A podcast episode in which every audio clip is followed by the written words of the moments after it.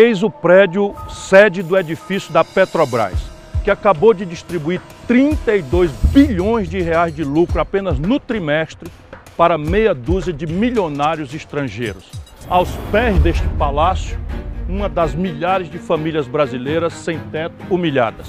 Eu vim aqui para fazer uma série documentário que denuncia esse crime que está se praticando contra a Petrobras e contra o povo brasileiro e contra a soberania brasileira e encontrei essa realidade. Pedi permissão ao casal, não quero que eles apareçam, mas eis aqui a contradição. 32 bilhões de reais de lucro para uma minoria de milionários distribuídos num trimestre apenas, miséria, fome, humilhação e destruição do futuro para milhões de brasileiros.